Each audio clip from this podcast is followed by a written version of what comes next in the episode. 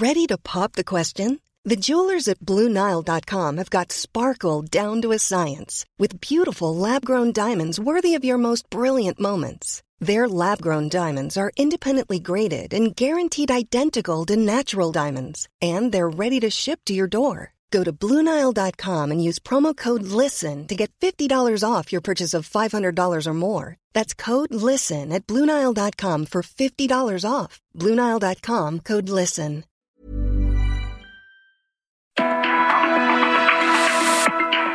Fuerte, una visión actual del mundo laboral. Con Pedro Aces. Mira fácil estamos mami.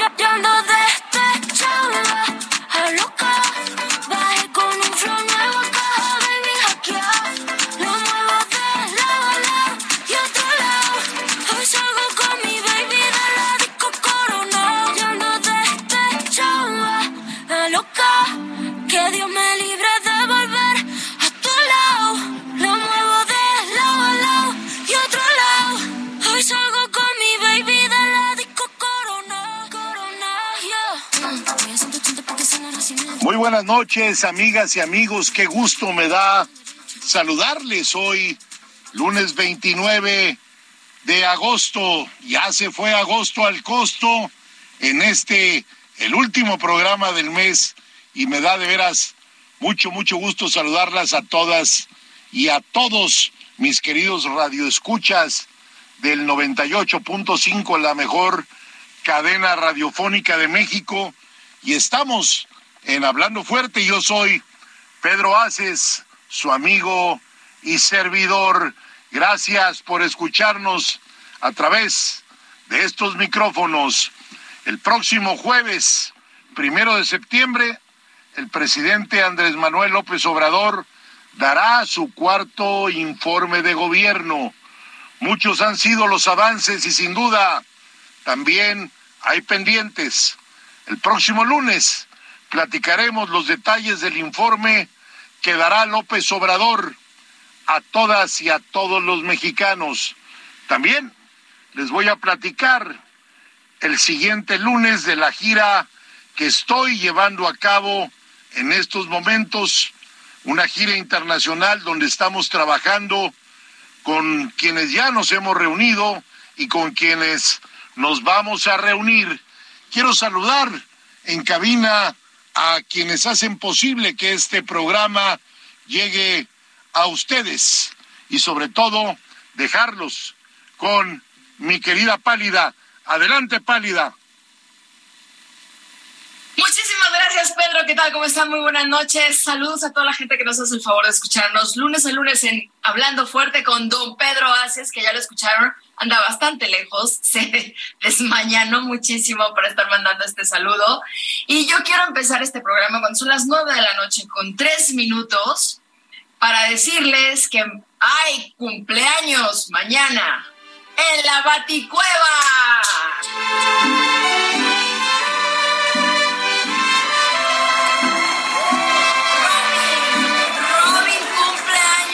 Mañana. Estas son las mañanitas para ti. Robin, te la pasas espectacular. Y mañana quedamos en la Baticueva, toda la producción de Hablando Fuerte con Pedro Aces, porque va a haber un pastel espectacular. De tu santo, te las cantamos aquí. Partimos el pastel, cantamos mañanitas y comemos muy, muy rico. Bueno, cenamos muy rico, porque la fiesta es en la noche, según entiendo. Y pues bueno, de verdad, muchísimas gracias por acompañarnos eh, el día de hoy. Ángel en cabina, ¿cómo estás, Ángel? Muy buenas noches. Di hola, por lo menos. ¿O no te dejan? Eh, Hola, hola. esa es la voz de Ángel. Es que se retroalimenta, pero ya. Hay un rever ahí medio raro. Pero bueno, productor, amigo y espectacular, Luis Carlos, como siempre, muchísimas gracias por todo tu apoyo para este programa. ¿Cómo estás, Luis Carlos? Buenas noches. ¿Qué tal, Latsimba? Muy buenas noches, muy contento de saludar nuevamente a toda la gente que siempre nos hace el favor de acompañarnos aquí en los micrófonos del Heraldo Radio a través de este programa, hablando fuerte con Pedro Aces. Los invitamos a que se comuniquen con nosotros a través de las redes sociales oficiales del senador es Pedro Aces Oficial en Twitter, Facebook e Instagram. Y también tenemos los números telefónicos allá en la cabina del Heraldo Radio. Es el 55 56 15 11 74. Comuníquense con nosotros. ¿Y por qué otros medios se pueden comunicar con Pedro Aces, Luis Carlos? Pues siempre está muy pendiente a través de las redes sociales, Atzimba eh, siempre está ahí pendiente contestando los mensajes de quienes le hacen eh, pues el favor de escribirle, así que los invitamos a que también por ahí eh, pues le manden un mensajito. Sí, en Facebook, Twitter, Instagram, redes sociales de Pedro es Oficial. Y la verdad es que no duerme porque está siempre pegado a las redes con la gente. Quién sabe qué hora es ahorita ya donde está, es madrugada. Pero bueno, otra felicitación súper importante que le queremos mandar a todos. Ayer fue un domingo muy lindo, Luis Carlos. Para la gente que tiene la fortuna de tener a sus abuelos, eh, fue el Día de los Abuelos en México. De acuerdo a estimaciones del Consejo Nacional de Población, el 9.8% de la población mexicana actualmente es adulto mayor, es decir, uno de cada diez, una de cada diez personas es adulto mayor. Bueno, Luis Carlos y yo todavía no. Ángel sí. No. Ah, Ángel tampoco, Ángel tampoco. Y para el año 2050 se espera que esta proporción se incremente cada cuatro personas, es decir, 25% de la población, lo que representa, pues, este, una población de objetivo, un nicho ya muy grande en términos políticos, familiares, sociales, especialmente en salud. Un saludo, un abrazo de parte de todo el equipo de Hablando Fuerte a los adultos mayores, a los las y los abuelitos de México. Oye, Luis Carlos, tú que sí te la sabes de todas, ¿a través de qué frecuencias nos escuchan en todo el país?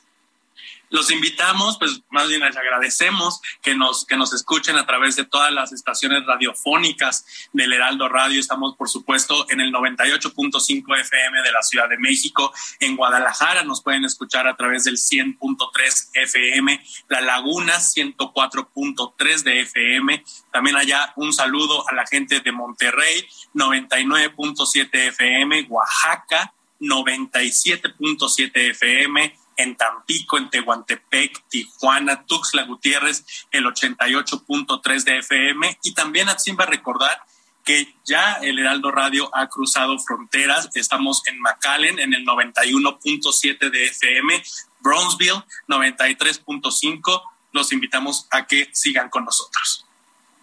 Y en todo el mundo a través de la magia del Internet, en la página del Heraldo Radio, ahí estamos en vivo y toda la programación del Heraldo Radio también ahí la pueden disfrutar. En cabina, yo ya saludé a Ángel Arellano, me falta Emanuel Barcenas y Gustavo Martínez, que gracias a ellos apachurran los botones mágicos por los cuales sale toda la transmisión de esta maravillosa estación de radio. Y pues bueno, don Pedro Aces anda pero bastante movido. ¿A dónde se fue el fin de semana pasado, Carlos? Pues estuvo con una de nuestras invitadas de la semana pasada, la diputada Alba Cristal, presidenta de la, del Congreso del Estado de Nayarit.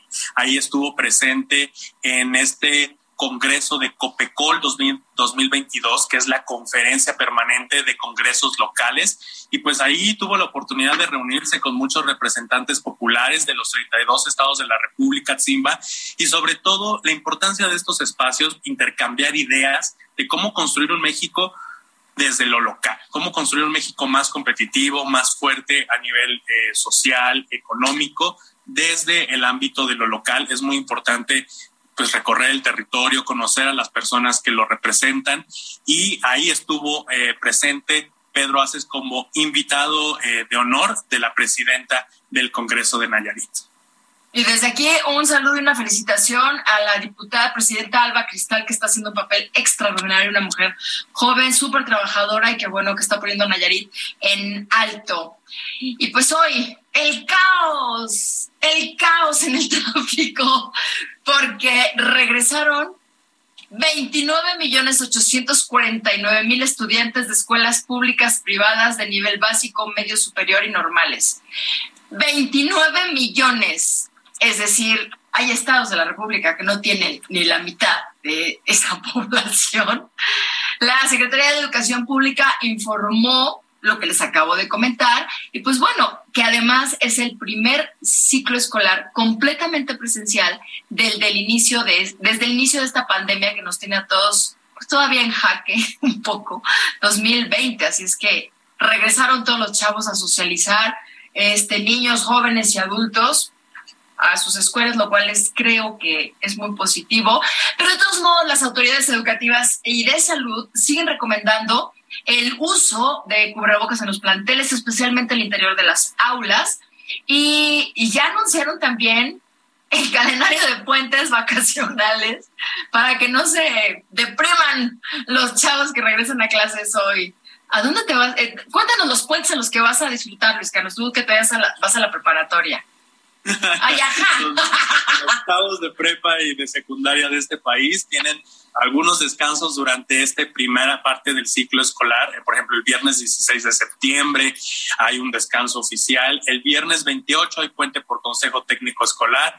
El 2 de octubre, por Día de Muertos, no es un descanso oficial, pero por lo general se suspenden las clases y hay un megapuente del viernes 18 al lunes 21 de noviembre para conmemorar el Día de la Revolución Mexicana, Simba. Así que pues habrá que aprovechar la oportunidad de recorrer nuestro país. Ahí vendrán algunas ideas en unos minutos más para conocer más de, nuestro país, también con nuestro invitado que vamos a tener.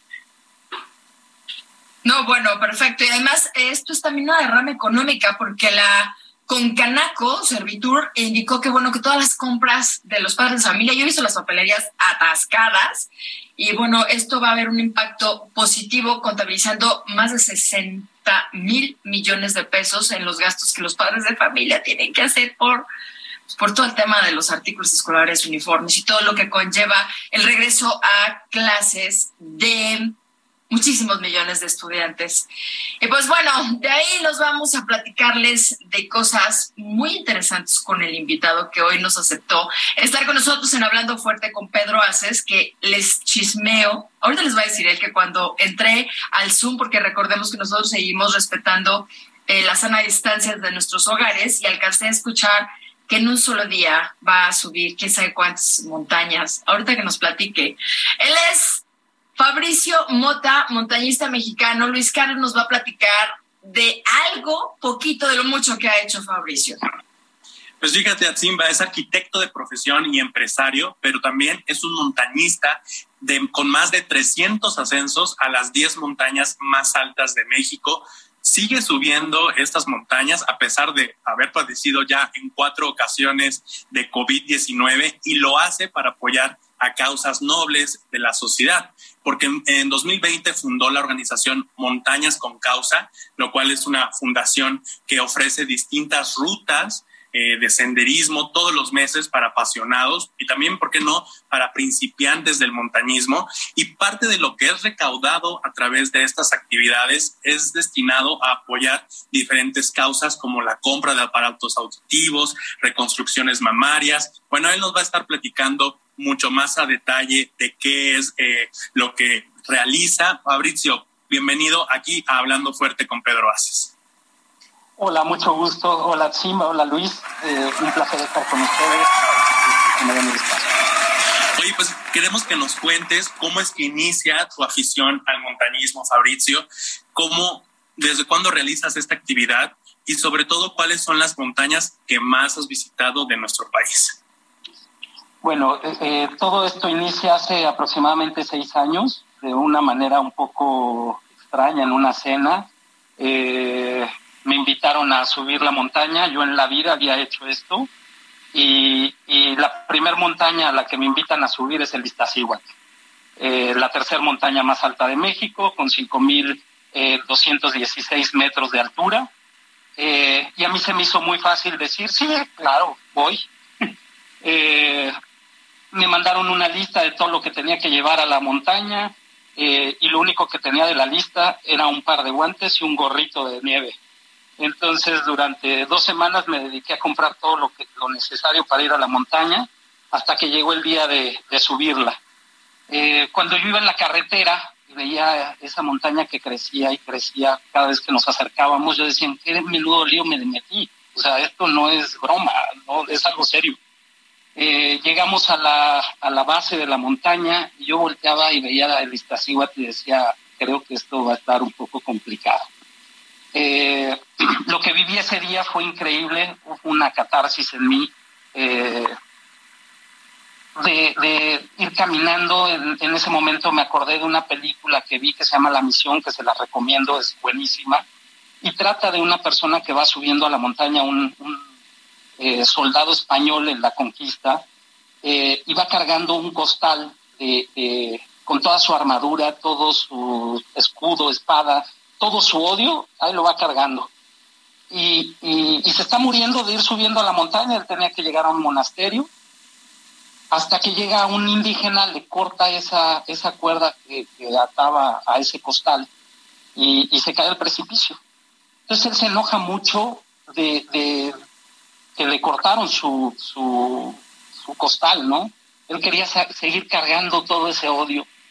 Entonces yo en ese momento estaba pasando por una situación complicada, tenía poco tiempo de haberme divorciado y había sido un divorcio complicado.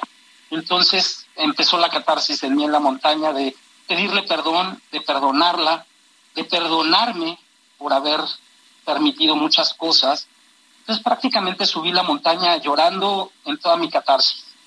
Eh, faltando poco para la cima, me, me, dijeron que, que, dejara mi mochila, que me liberara de ese peso que llevaba yo cargando para llegar ligero a la cima.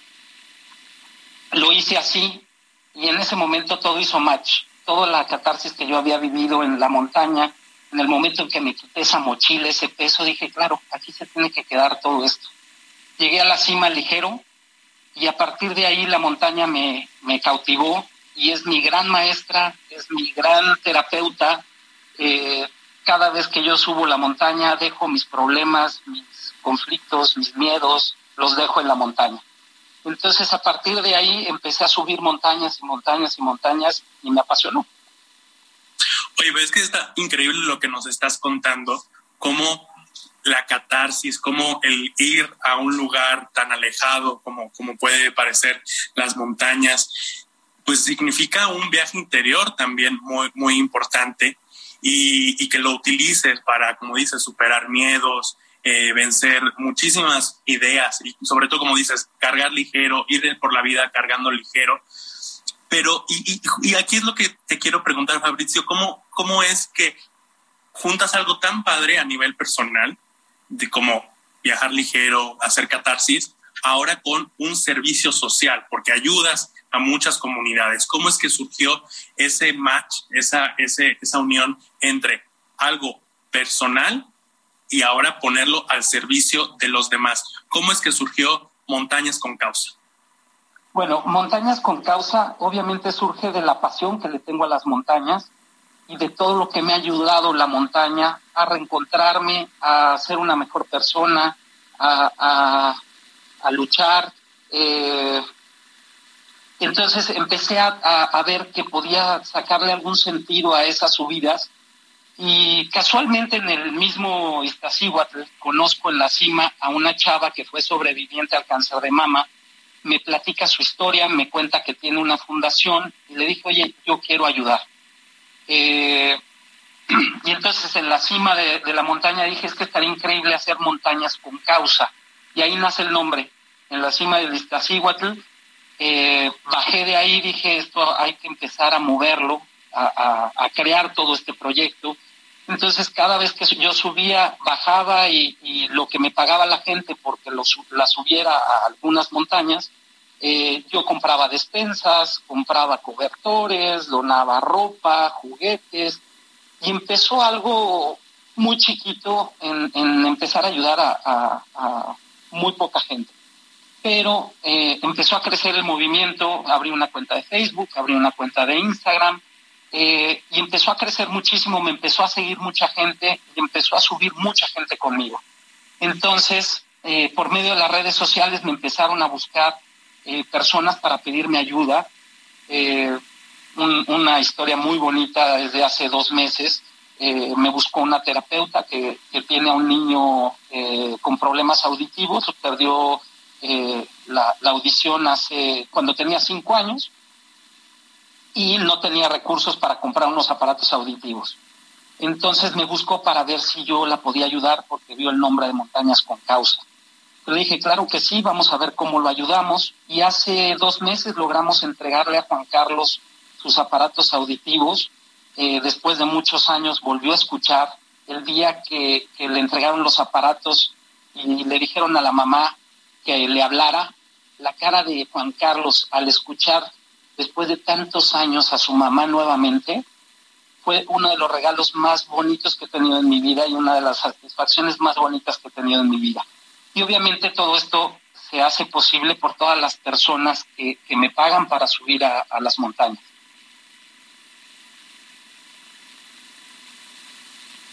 Y, oye, ¿qué recorridos son los más frecuentes que realizan? Porque yo te, y si dices muy bien, te hemos empezado a seguir muchos a través de las redes sociales, es mi caso.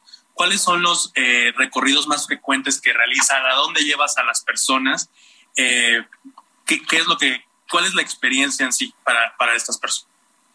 Bueno, los principales recorridos que hacemos son a nueve de las diez montañas más altas. Estamos hablando del Nevado de Toluca, el Iztaccíhuatl, la Malinche, Cofre de Perote, Sierra Negra, eh, Monte Tlaloc. Eh, hago muchas salidas eh, familiares a los dinamos, a, lugares que hay cascadas en las faldas del Iztaccíhuatl, como Cascada de la Burbuja, caminatas completamente familiares o caminatas un poco ya para más avanzados. Eh, hablando de caminatas más familiares, hace un año implementé una caminata que hago con Fundación Casa de la Amistad. Eh, se me ocurrió que podíamos llevar a niños con cáncer a, distraerse un poco de su enfermedad. entonces empecé a llevar a los niños al principio me decían, híjoles, que va a estar complicado que los niños suban o que caminen, porque pues vienen de, estar toda la semana con, con quimioterapias y, pues se la pasan el fin de semana muy mal, eh, vomitando, en muy mal estado. Les dije, es que va a pasar lo mismo en un cuarto que en un bosque, pero en el bosque se van a recargar de la energía del bosque les vamos a cambiar el mood. Hay muchísima de esa gente que no, no sale, obviamente, de vacaciones. Entonces se aceptó la idea y nos fuimos a, los dinamos a caminar. Íbamos por un kilómetro. Eh, recién llegamos, efectivamente, tres niños empezaron a sentir mal. Entonces los doctores y la gente de la fundación dijeron, ya vamos a regresarnos. Eh, les dije, no, vamos a preguntarles si quieren continuar. Ellos dijeron que, los niños dijeron que querían continuar. Ese día hicimos cinco kilómetros y hay una historia bien bonita de, un niño que se llama Jorge, tiene cinco años de edad, a los ocho meses de nacido le detectan eh, cáncer, entonces prácticamente ha vivido enfermo toda su vida.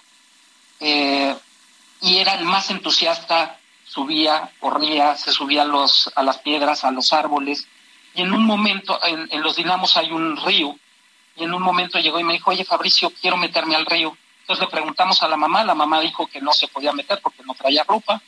Total, seguimos la caminata y a cada rato me decía, Fabricio, me quiero meter al río, Fabricio, me quiero meter al río. Cuando se dio cuenta que ya iba a terminar la caminata, llegó muy enojado y me dijo, Fabricio, es que me quiero meter al, al río, ¿no ves que quiero vivir? En ese momento dije, tienes toda la razón, Jorge. Métete al río, disfruta la vida, porque pues, realmente no sabemos si Jorge va a estar uno, diez, veinte años con nosotros. Pero ese día él quería vivir y quería sentir la sensación de lo que era meterse a un río porque en su vida había visto un río.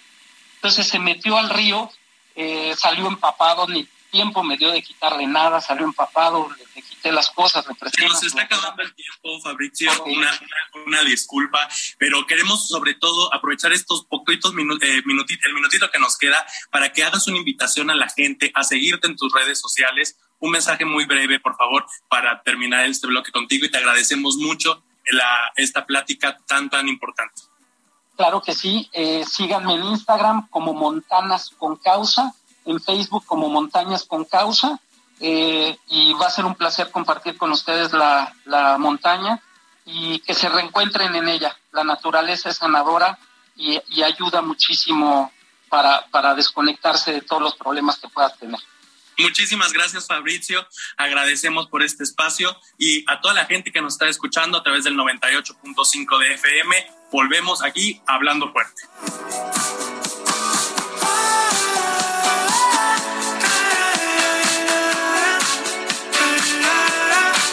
El día que te conocí, lo sentí, me dejé llevar, me morí, reviví en el mismo bar. Solo entraba para emborracharme. Ey, no esperaba enamorarme de ti, Y así empezó nuestra historia. No falla mi memoria, yo te dije. Estás escuchando Hablando Fuerte, el sindicalismo de hoy en la voz de Pedro Aces.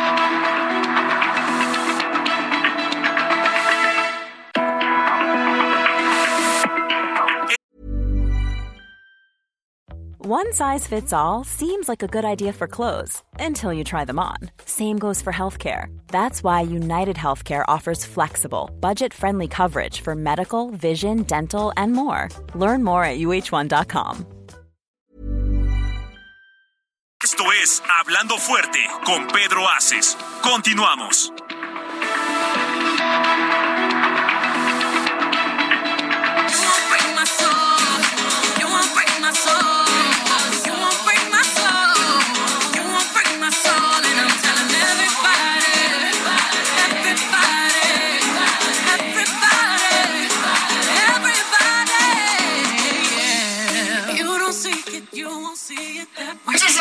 Por continuar con nosotros en Hablando Fuerte con Pedro Aces cuando son las 9 de la noche con 30 minutos en este lunes donde ya se nos acabó agosto. Lunes 29 de agosto, y aunque usted no lo crea, en pocos días estamos en septiembre. Chiles en hogada, el pan de muertos ya lo estoy viendo en las panaderías y arbolitos de Navidad acabando septiembre, no sé por qué. Pero así se acabó ya casi el año. Espero que lo estén pasando bien, disfrutándolo y viviendo cada día súper intensamente. Nosotros continuamos aquí pasándolo muy, muy bien y pues muy felices de que nos hagan el favor de acompañarnos a través de las frecuencias de El Heraldo Radio y en Internet en todo el mundo porque sabemos que nos escuchan más allá de nuestras fronteras. Y pues bueno, les tengo que platicar también que el día de hoy, lunes, desde el Consulado de México en los Estados Unidos, el embajador de México en ese país, el maestro Esteban Moctezuma Barragán, inauguró la Semana de Derechos Laborales en la Unión Americana. Este evento se organiza anualmente por la Secretaría de Relaciones Exteriores de nuestro país. ¿Qué van a hacer ahí? Pues del 29 de agosto de hoy al 2 de septiembre se llevará a cabo eh, una actividad cuyo objetivo es aumentar el conocimiento y responsabilidad de la comunidad mexicana e hispana sobre sus derechos laborales en la Unión Americana. Esto es para que, bueno, ellos a través de talleres presenciales sobre la seguridad en el lugar de trabajo, redes de apoyo y derechos migratorios en las mujeres trabajadoras víctimas de trata, derechos de las mujeres en los lugares de trabajo, derechos de las víctimas de trata, y entre otros servicios que ofrecen las oficinas consulares, lo más importante es la información para poder defender nuestros derechos. Y sin duda alguna, que lo sepan los, los, las y los trabajadores que están en los Estados Unidos, los mexicanos que están en Estados Unidos, es muy valioso para evitar, tratar de evitar y de prevenir eh, lo más posible que sean víctimas de cualquier injusticia. Este año el tema de este gran evento es la inclusión y la igualdad. Son derechos de todas las personas trabajadoras para difundir esta información de sus derechos sin importar su condición migratoria, que sepan todo cómo pueden defenderse y cómo pueden exigir que se respeten sus derechos. Y pues bueno, les voy a presentar ahora a, vi por ahí en redes y vi que está causando muchísimo revuelo, un tema que todos lo hemos escuchado, algunos lo han padecido desafortunadamente, pero muchos otros decimos, pero ¿por qué sigue sucediendo? Para hablarnos de esto que ahorita les voy a platicar, Luis Carlos nos va a presentar a nuestra invitada estrella de hoy. Pues tenemos esta noche a Maribel Ramírez Coronel. Ella es periodista especializada en salud pública y en industria de la salud. Atzimba ha sido columnista en distintos medios de comunicación impresos a nivel nacional y colaboradora en temas de salud en diversos espacios de televisión.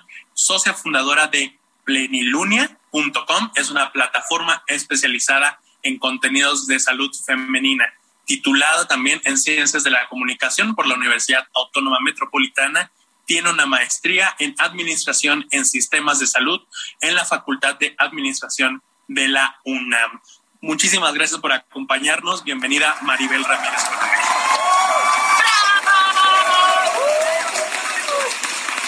Muchísimas, muchísimas gracias, Maribel. Tienes cerrado tu micrófono.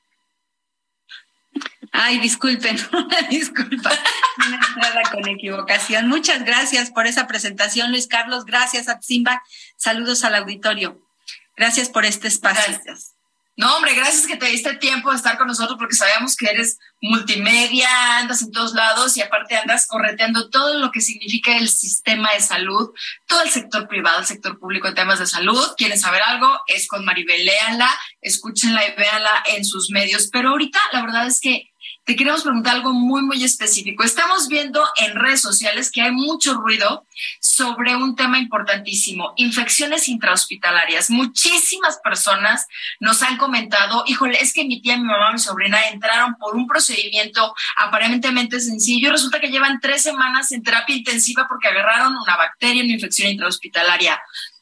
y además estamos viendo que tú estás metida en ese tema hasta la creación de un foro en el cual todos podemos aprender. Maribel, ¿por qué tu interés en este tema? ¿A qué se debe? Y es el segundo foro que, estás organizando, según entiendo.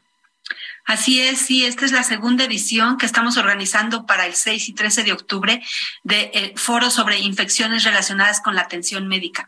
Fíjate que es un punto, un tema, un asunto de verdad preocupante porque eh, el miedo, hay un miedo implícito en general en todo el mundo, pero en particular en México es notorio, de ir a los hospitales.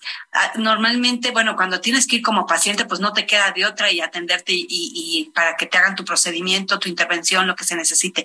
Pero es una realidad que eh, entras a veces al hospital por una cosa, un paciente entra por una cosa y termina enfermándose de otra y desgraciadamente termina muriéndose de otra cosa por la cual, eh, por, que, no por la que entró.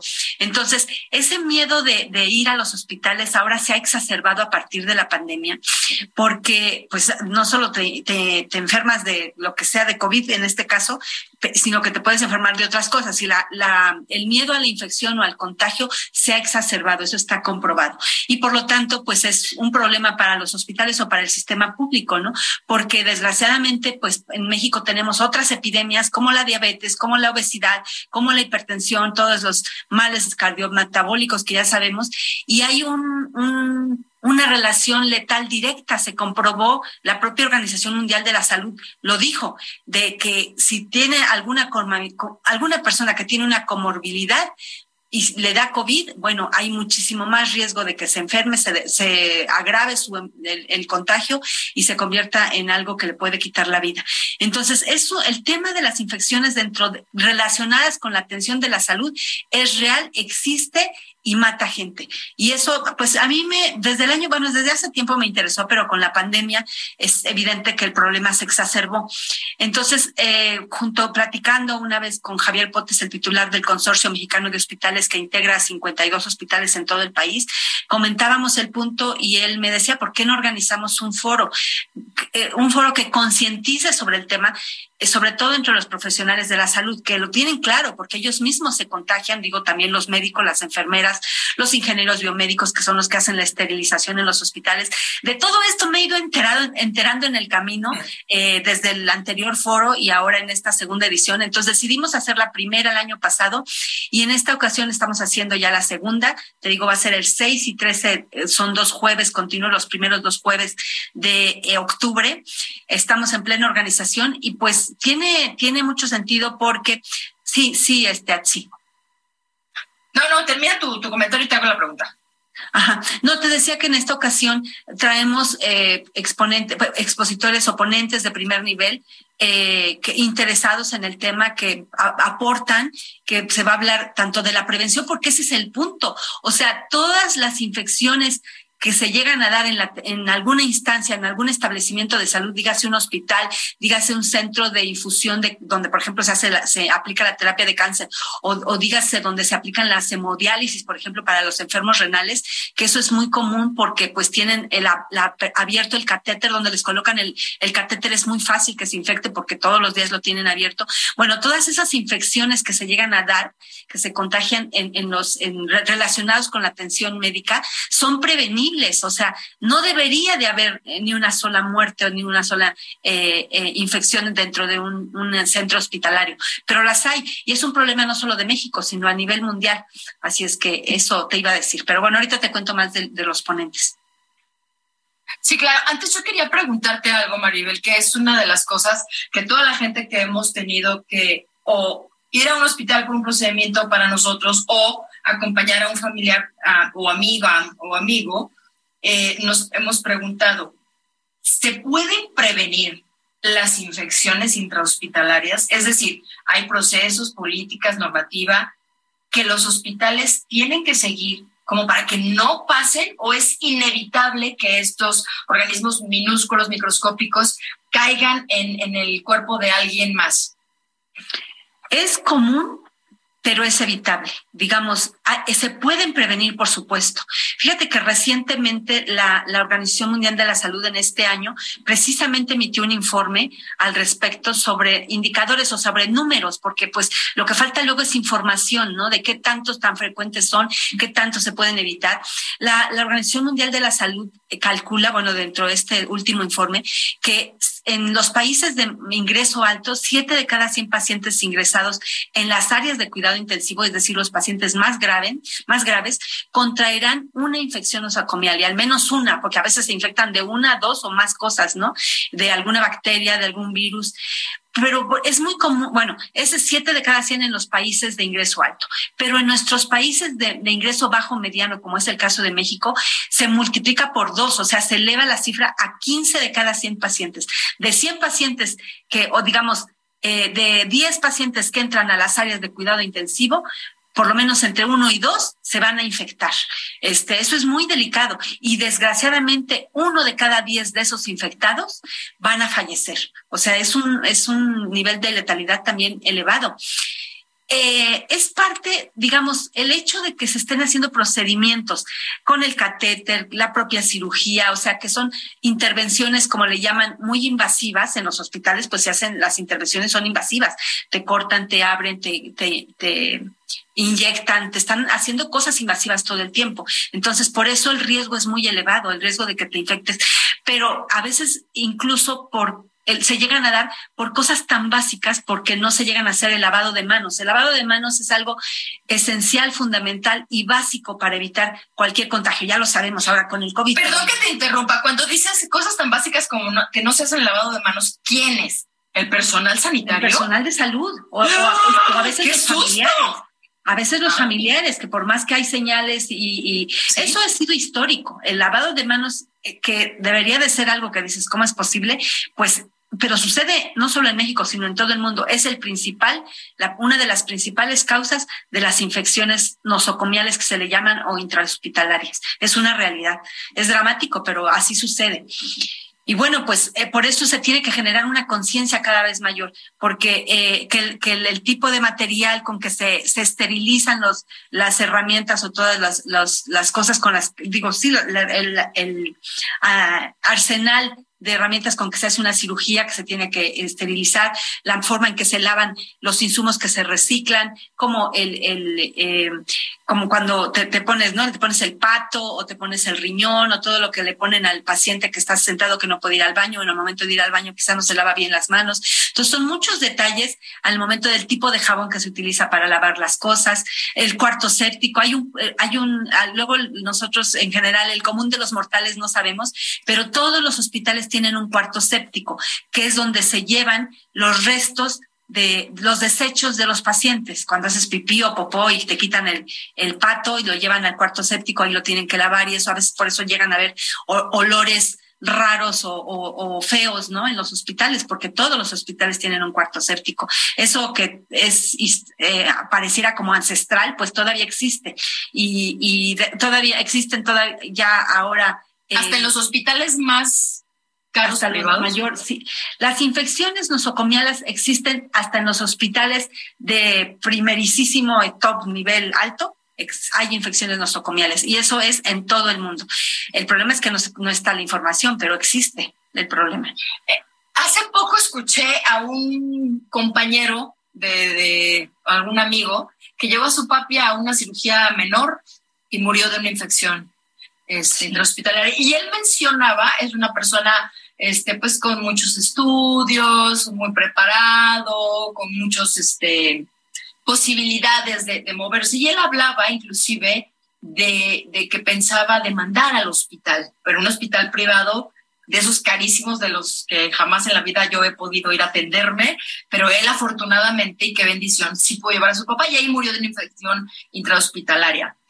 Eh, la gente cada día más tenemos herramientas y la capacidad de preguntar y todo esto. ¿Se puede eso Ah, ¿Se puede eso, Maribel? ¿Tú sabes si, si se están incrementando las demandas por esto, si proceden? ¿Por qué? Porque si cada día más hay infecciones y la gente estamos mejor preparadas para defender nuestros derechos y procede eso, pues los hospitales tendrían que hacer algo al respecto para evitarlas. ¿Es así o cuál sería tu comentario al respecto? Sí, clarísimamente, son prevenibles, pero es una realidad de que existen y de que son comunes. Este, este caso que comentas de tu, de tu amigo, el papá de tu amigo que falleció por una infección que adquirió en el hospital, es de lo más común. De hecho, hay despachos de abogados especializados en asesorar o en, en, ayudar y en orientar a los médicos, a las enfermeras y a los profesionales de la salud que son demandados por eh, acusados de negligencia. De hecho, una de las principales causas de las acusaciones de negligencia a los médicos es por infecciones este, adquiridas en el hospital, porque es cuando tú como familiar lo, te consideras que no tuvo buen trato tu paciente, algo pasó y, y, que fue eh, justamente algo que ocasionó, que fue ocasionado en el hospital, porque tú lo llevaste por otra cosa y termina enfermándose de otra. Es de lo más común. Y eh, eso, eh, justamente estamos entre las cosas, entre los ponentes que vamos a tener, va a haber un especialista en cuestiones legales que va a dar orientación a, los médicos y a las enfermeras de cómo prevenir y de cómo saber también manejarse en esos, ante esas acusaciones y demandas judiciales. Pero sí, es de lo más común, totalmente, tal cual lo dices. Es una realidad. Eh, y lo sufren los pacientes, lo sufren los familiares y lo sufren los profesionales de la salud, que por más que a veces sí toman todas las medidas, se sabe que es algo que existe.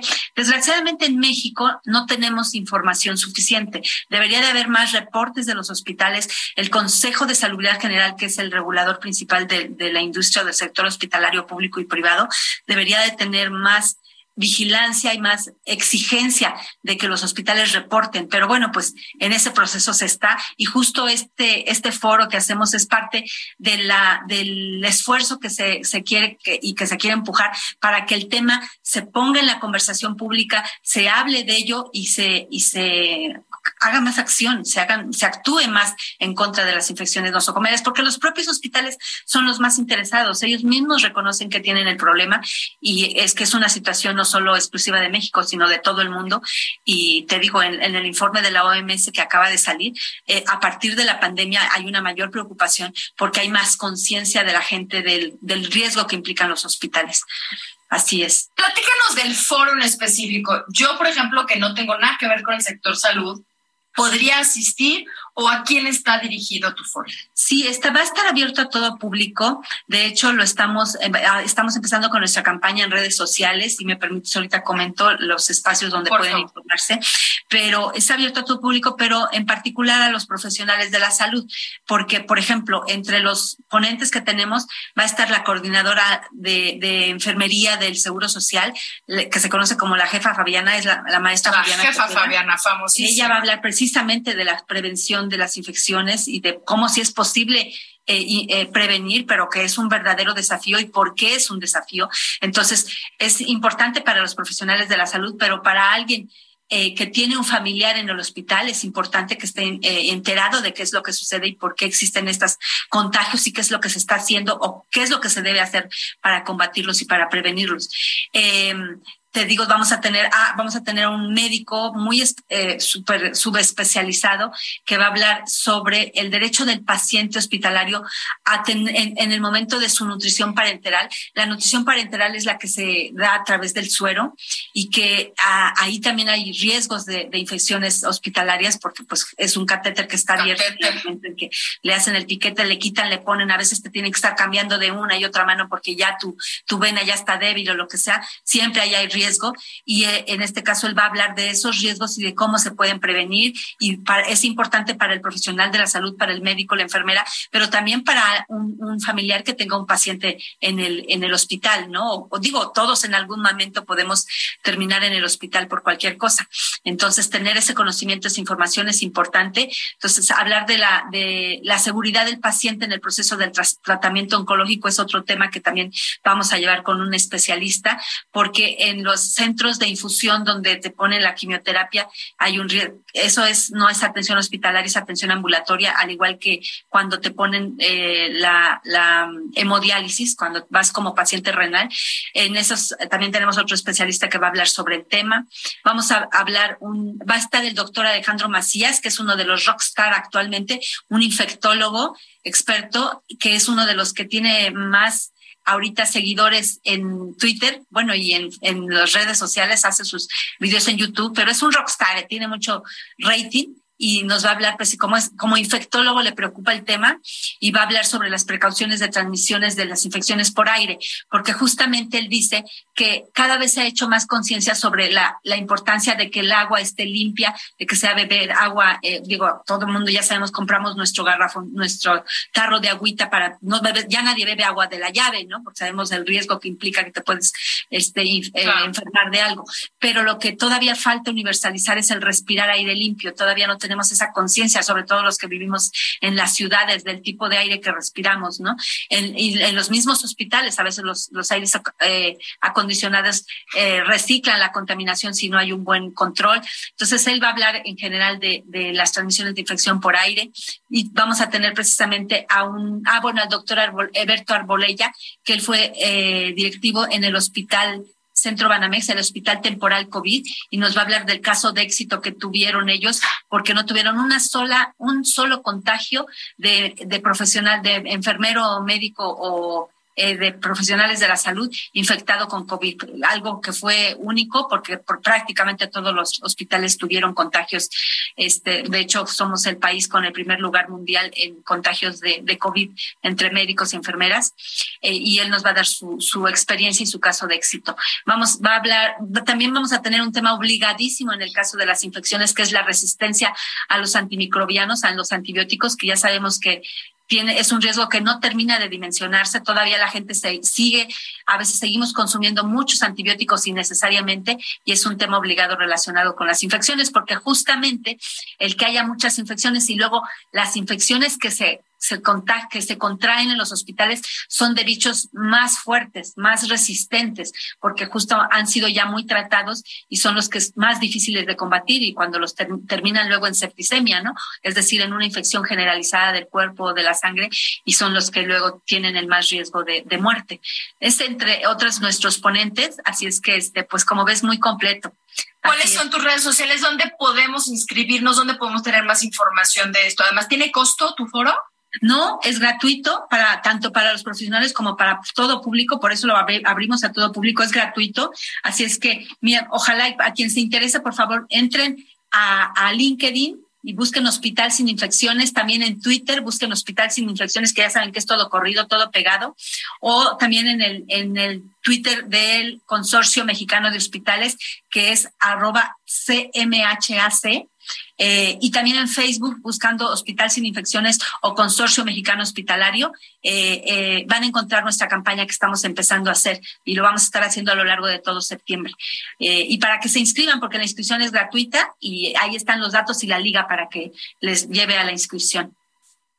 Perfecto, Maribel. Antes de irnos, ¿qué le dices a la gente que va a entrar a un hospital por cualquier este procedimiento ambulatorio o alguna cosa más severa, eh, que ahorita te están escuchando que están un poco apanicados. ¿Qué les dirías? Sí, sí, sí, es esa, existe ese terror y tiene su causa. O sea, cualquiera de los que entran, uno lleva a su familiar al, hospital y se hospitaliza, pues la siempre el propio entrar al hospital da terror, ¿no? Eh, eh, como paciente, como familiares de pacientes, yo creo que todos somos corresponsables del combate de las infecciones intrahospitalarias.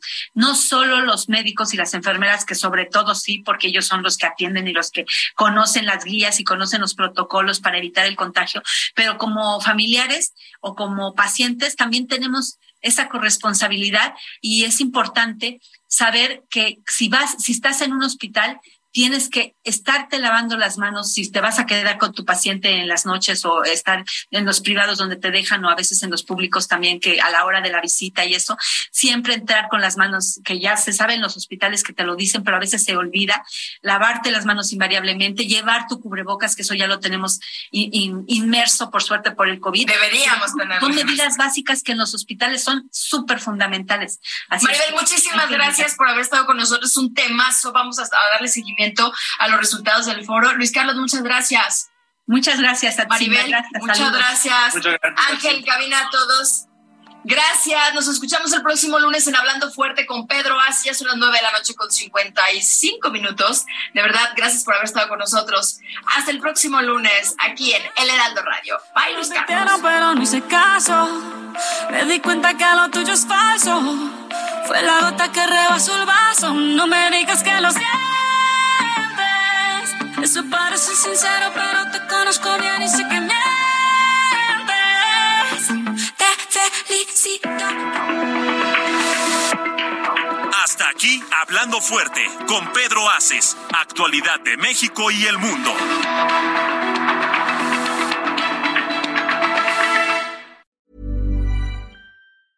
Mom deserves the best, and there's no better place to shop for Mother's Day than Whole Foods Market. They're your destination for unbeatable savings, from premium gifts to show-stopping flowers and irresistible desserts. Start by saving 33% with Prime on all body care and candles. Then get a 15-stem bunch of tulips for just $9.99 each with Prime. Round out Mom's menu with festive rosé, irresistible berry chantilly cake, and more special treats. Come celebrate Mother's Day at Whole Foods Market.